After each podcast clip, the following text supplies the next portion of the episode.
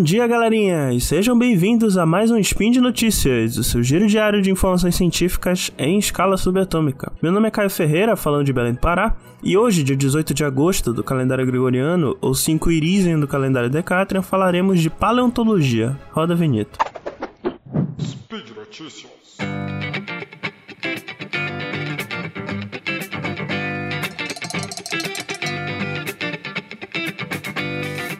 Toda vez que eu falo de paleontologia aqui ou no SciCast, eu gosto de enfatizar como o estudo paleontológico ele é um grande quebra-cabeça que veio sem o livrinho de regras. O paleontólogo ele precisa treinar muito suas habilidades de dedução. E tal qual em um quebra-cabeça, às vezes é, a gente precisa de uma perspectiva diferente para ajudar a solucioná-lo. Na paleontologia, isso se dá através de trabalhos multidisciplinares, e foi justamente através de uma equipe multidisciplinar que contava com profissionais da paleontologia, ortopedia, radiologia e paleopatologia, num estudo do Museu Real de Ontário, realizado em parceria com a Universidade de McMaster, ambas do Canadá, que foi diagnosticado pela primeira vez um tumor ósseo maligno em um dinossauro. Olha só que legal. Bem, quer dizer, não para o dinossauro, mas para ciência. Enfim, o fóssil em questão, datado de 76 milhões de anos, o que o colocaria durante o período Cretáceo, era uma fíbula de um Centrosaurus apertus, um dinossauro da família Ceratopsidae, que para quem não sabe é a mesma família do famoso Triceratops. Inclusive tá no nome, né? Tipo, Triceratops, Ceratopsidae. Continuando, para quem não conhece a fíbula, ela é um osso paralelo à tíbia, que é o osso que forma a canela. Não sei se vocês já viram um, um, um esqueleto humano. Tem dois ossos aqui na região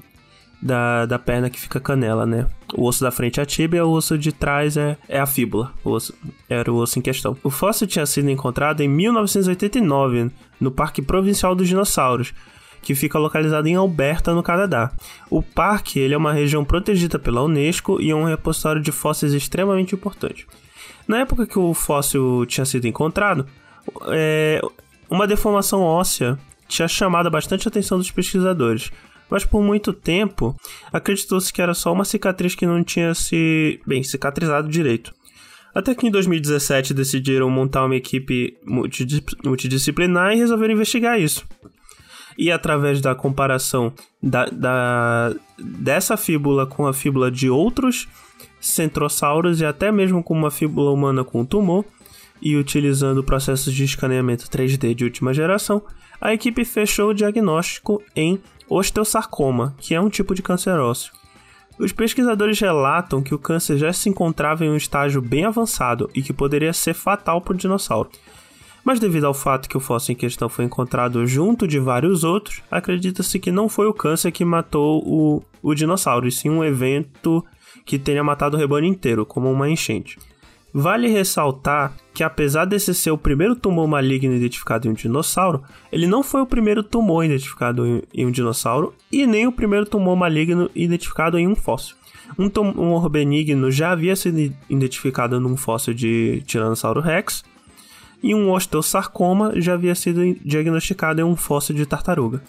Bem, por hoje é só, pessoal. Os links comentados estarão no post e, como vocês já devem saber, é, esse podcast só é possível de acontecer por conta do seu apoio no patronato do SciCast, tanto no Patreon quanto no Padrim. É, lembrando que num dos links da notícia, justamente a notícia que está em inglês, tem uma animaçãozinha do esquema 3D que fizeram do fóssil. Bom, é isso, um grande abraço e até amanhã.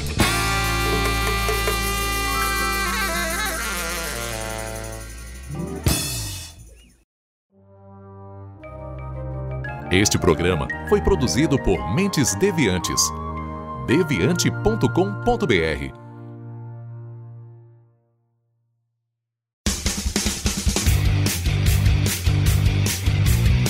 Cortes, edição de podcast.